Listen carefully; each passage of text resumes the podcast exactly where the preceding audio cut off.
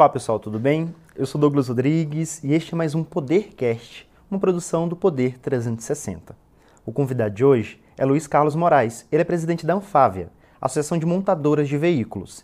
Ele veio comentar um pouco com a gente sobre os últimos dados divulgados pela associação sobre como anda o setor em meio à pandemia.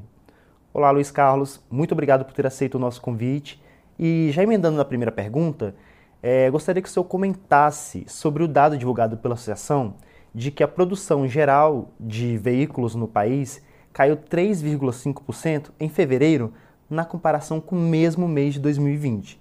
Isso sinaliza uma perda da recuperação do setor?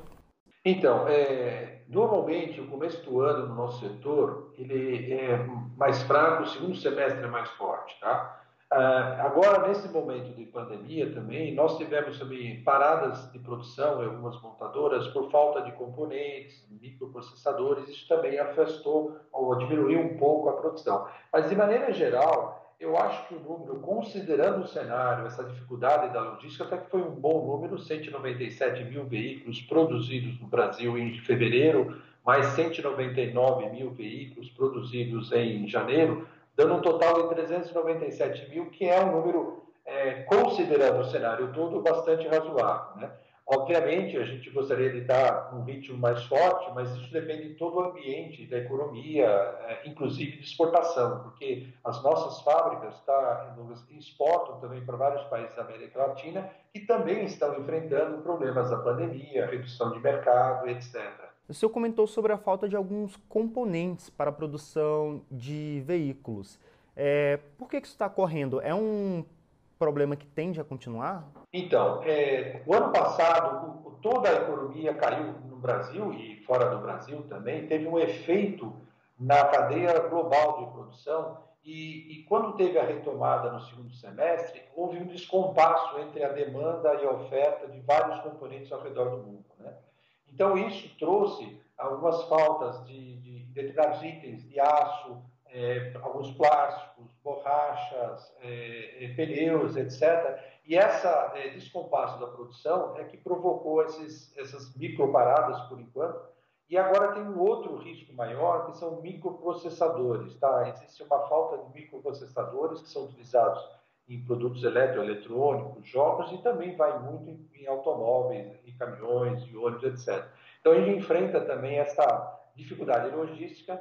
Além disso, é, é, fluxo de navios, containers e outras, outras itens que afetam a logística também estão criando uma certa dificuldade. Por isso que é um desafio e por isso que eu falei que os números foram bons, porque a gente, considerando o cenário, a gente conseguiu produzir bastante ainda. Lógico, a, a gente gostaria de produzir mais, mas vai depender agora dessa dinâmica da retomada da cadeia global de fornecimento no mundo. É, outro problema que o setor está enfrentando é com o aumento do dólar e de alguns commodities, como os metais. É, como que o senhor vê isso? É uma coisa que tende a continuar subindo? Então, é, as commodities, como você falou, tão, aumentaram no mundo inteiro, então a gente tem impacto, né? É, minério de ferro, é, outros itens, isso afeta a cadeia global. Então, a gente está também, sobre, além de problemas de falta de itens, uma pressão sobre os custos importantes no aço, é, resinas plásticas, é, alumínio é, e outros materiais e, que são também precificados em dólar com a, a, questão do câmbio também tem uma pressão muito forte nos custos de produção de veículos. As montadoras estão tentando amortecer esse, esse, esse impacto no custo para evitar ao máximo ter que repassar isso para o consumidor, mas é possível, já tem, já tem sido feito alguns repasses, porque está é, é, tá muito difícil suportar o tamanho desses, desses aumentos de preço. Então esse é um dos motivos que estão fazendo com que os preços dos automóveis tenham ficado mais caro para a população. Exatamente. Eu, eu separaria é, em três ondas de aumento de custo desde o ano passado. A primeira onda foi da desvalorização do câmbio. Nós importamos muitos materiais, sistemas, componentes, nós e os nossos fornecedores. Tá? O dólar caiu no final de 2019 de 4 e hoje está em 5,60, 5,50, dependendo do dia. Então, essa é uma onda que tem um impacto relevante no setor. A segunda onda é, é, é dos, dos, insumos básicos, como eu falei, aço, resinas, etc., também segunda onda. E tem uma terceira onda, infelizmente, alguns impostos sendo, é, que foram aumentados. Né? Estado de São Paulo, o ICMS aumentou de 12 para 13,3, né? vai aumentar para 14,5, isso impacta direto o preço é, é, para o consumidor é, no, no, na compra de um veículo, por exemplo. Em relação a impostos, o governo federal tomou uma decisão que afeta diretamente o setor. É, o presidente Jair Bolsonaro decidiu limitar a isenção do IPI para carros de pessoas, para carros adaptados para pessoas que têm algum tipo de deficiência, a 70 mil reais. É, a Anfave até divulgou uma nota criticando a decisão. É, o senhor já conversa com o governo e com o Congresso para que essa medida seja alterada? Não, então, a gente tem conversado com alguns parlamentares né, é, que, que defendem, a gente entende que aumentar é, ou limitar né, o acesso via preço para as pessoas que têm, que têm necessidade de usar esses veículos, né, é, não seria o melhor caminho para resolver um outro problema, que é o problema do preço do, do petróleo, do, do, diesel né, para os caminhoneiros. Né? A gente entende que para resolver o problema criou um outro problema. Então a gente entende que é, é, deveria, não deveria ter limitação de, de, de valor. É, a Anfávia defende que, é, inclusive propôs que esse benefício seja dado para quem realmente precisa, que tenha doenças moderadas, doenças graves, não é para qualquer um, para também ter o equilíbrio entre o orçamento do, do governo, e, mas também ter o benefício direto para aquele que precisa. Né? É um tema de responsabilidade social que a gente defende. Né? Então, a gente entende a dificuldade do governo, é, é, é, mas a gente acha que não é via limitando, limitando o valor para todos, sim limitando na para quem tem que precisa realmente, ou dando para quem precisa realmente é, esse benefício, porque essas pessoas têm dificuldade de mobilidade, elas não conseguem usar o transporte público e é uma forma de elas poderem ter algum tipo de mobilidade com conforto e segurança. Como o senhor comentou, o governo decidiu aumentar o tributo para alguns carros para poder compensar a desoneração de, do diesel para os caminhoneiros. Qual outra medida o governo talvez poderia fazer que não tivesse impacto é, nesta outra ponta do setor? E o governo tem desonerado o diesel, mas só que o preço do combustível continua subindo. Qual seria talvez uma solução? É, esse é um grande desafio, né, é, que é a, Petrobras manter a sua política de preços no mercado, né, e do outro lado é, é, é ter, não ter um impacto tão grande, principalmente para o caminhoneiro autônomo. Né? Como você falou, essa redução de imposto temporária ela já é anulada no primeiro aumento de preços né, na sequência. Né? Então, uma forma de resolver esse problema é o governo implantar o programa de renovação da frota de caminhões, que é estimular a retirada desses caminhões eh, que são muito antigos, né, eh, acima de 30 anos, que têm um consumo muito alto e que, ah, quando tem um aumento do preço do diesel, tem um impacto relevante no custo desse, desse trabalhador, desse brasileiro que é caminhoneiro. Né? Então, acho que uma forma de, de, fazer isso é criar um programa para que consiga ajudá-lo né, a trocar um caminhão muito antigo por um caminhão seminovo, é, que consome muito menos, e ele vai ser muito menos impactado quando tiver aumento do, do, do diesel. Né? Além disso, esse caminhão seminovo, ele é mais seguro, é mais eficiente, é mais confortável, ele polui menos, então vai ajudar todo o sistema de distribuição de mercadorias no país. Então tem um outro benefício para a sociedade que a gente considera muito importante. O programa de renovação da frota, a gente defende há mais de 20, 30 anos. Né? A gente acha que é um programa que já devia ter sido adotado.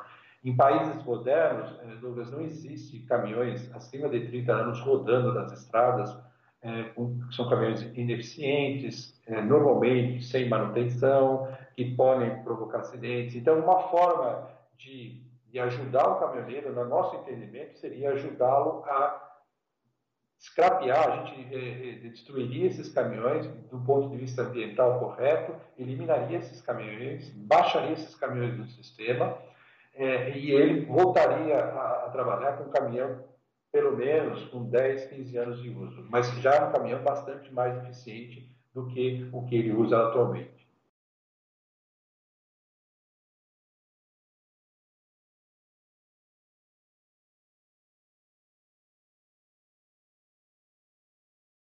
Sim, nós estamos junto com o governo, o Ministério da Economia, o Ministério da Infraestrutura, trabalhando na construção desse projeto. Tem, tem uns avanços bastante importantes já, e a gente tem esperança que esse programa eh, possa ser aprovado e implantado esse ano para a gente dar um grande passo nessa direção. A, a, a, é uma construção feita é, pela iniciativa privada, junto com o Ministério da Infraestrutura, Ministério da Economia. A gente tem está bastante animado que isso possa ser feito em breve. Mas isso já pode ser feito neste ano? A, a gente está trabalhando nesse sentido, né, de, de tentar aprovar, publicar a programa de inovação ainda esse ano. Essa é a nossa expectativa. Mas o que, que depende? Depende do governo, porque você tem que ter alguns cuidados aí, Douglas. É o seguinte: você tem que é, tirar esse caminhão do mercado, destiná-lo para ser é, destruído, né, é, eliminado né, com todos os cuidados ambientais.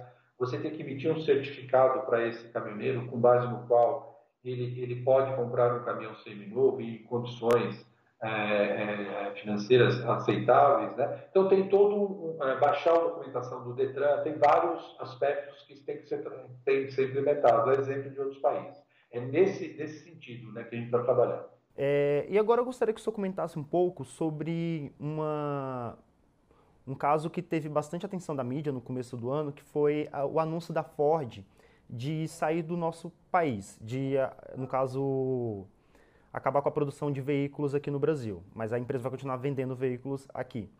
É, só que outras montadoras também estão anunciando investimentos aqui no nosso país. Qual a tendência das montadoras é, tirarem algumas fábricas ou apenas uma mudança de uma única empresa? Como o senhor vê isso? Então, aqui, a indústria automobilística tem uma característica é, de, de, fazer investimentos em 5, de 4 ou 5 anos. A nosso setor é, tem sempre lançamento de veículos, de novas tecnologias, produtos novos, é, com, com, regras novas de segurança ou de emissões, ou de melhoria de consumo de combustível, etc. E no futuro próximo, é, a gente vai ter muito investimento na direção da eletrificação ou na, na direção de veículos autônomos ou na direção de veículos conectados. Tem muito investimento na indústria automobilística mundial.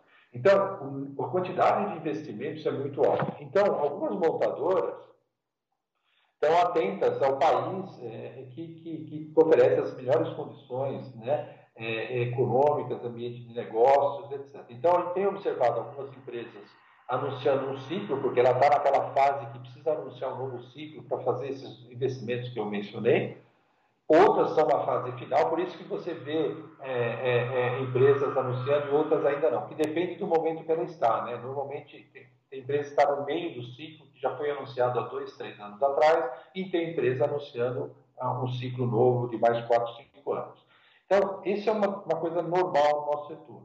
O que a gente tem procurado falar, é, no sentido de, de, Brasil, é que o Brasil precisa ser um país é, do ponto de vista de custos, é, regulatório, é, segurança jurídica, ambiente de negócios, mais favorável para a gente ter mais chances de atrair esses investimentos do setor automobilístico, trazer esses investimentos para o Brasil. A indústria automobilística ela está em todos os países do mundo, então, com a crise da pandemia, existe uma ociosidade em todos os países do mundo. É, então, o país que tiver maior ambiente, melhor ambiente de negócio, condições mais favoráveis, é que vai atrair investimentos da indústria. Né? Então, por isso que a gente vê é, é, com preocupação no custo do Brasil, tem feito bastante sugestões para melhorar a redução do custo do Brasil, para a gente ter mais chance de atrair investimentos. O senhor já citou que uma das formas de reduzir esse custo do país seria por meio da reforma tributária. É, o senhor acha que esse caminho tende a ser seguido pelo Congresso nos próximos meses ou essa reforma, infelizmente, vai ficar para depois? não, a gente espera que não fique para depois. É, o sistema tributário no Brasil ele destrói negócios, ele destrói empregos, ele cria é, muitas dificuldades para o investidor. Né? E, então, a gente acha que ele foi construído ao longo de 30 anos, ele tem diversos defeitos. Né? Ele é muito caro para as empresas acompanharem, ele é muito complexo, a carga tributária é muito alta. ele gera muita dúvida, interpretação diferente, acaba gerando uma judicialização, porque as empresas entendem de um jeito, o governo entende do outro, e tudo isso, no final do dia, não ajuda a, a, ao país a crescer, né? É, desestimula investimentos no país. Então, a gente precisa ter um sistema tributário mais simples, mais justo, né? É, é, e que estimule o investimento, não atrapalhe o investimento. Então, nós, da Anfávia, defendemos a reforma tributária, é, participamos de vários debates, estamos acompanhando as propostas que estão no Congresso, é, pretendemos participar dos debates das comissões é, no Congresso para contribuir com algumas sugestões para ele eliminar, na medida do possível, ou mais rápido possível, a, as diversas distorções que o sistema tributário tem no Brasil.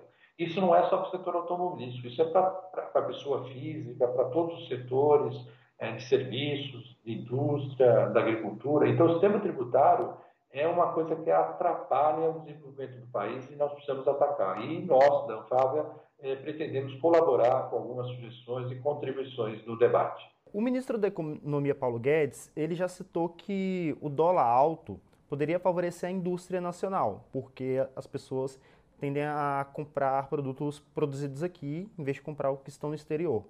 Só que o dólar subiu muito por causa da pandemia no último ano. É, o senhor acha que o dólar alto pode ajudar a indústria nacional?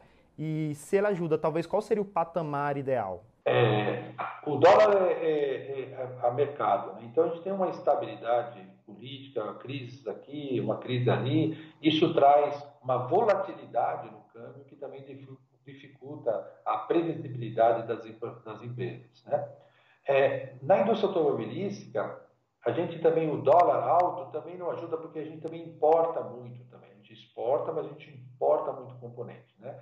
Os nossos fornecedores também importam muitos materiais, porque essas tecnologias que eu comentei com você, é, na conectividade, novos itens de emissões, novas metas de, de consumo para veículos, no futuro a eletrificação, nem todos os componentes estão produzidos ou serão produzidos no Brasil e nós vamos precisar importar. Então, o, o, o, o dólar não significa, pelo menos para o nosso setor, uma proteção. Tá?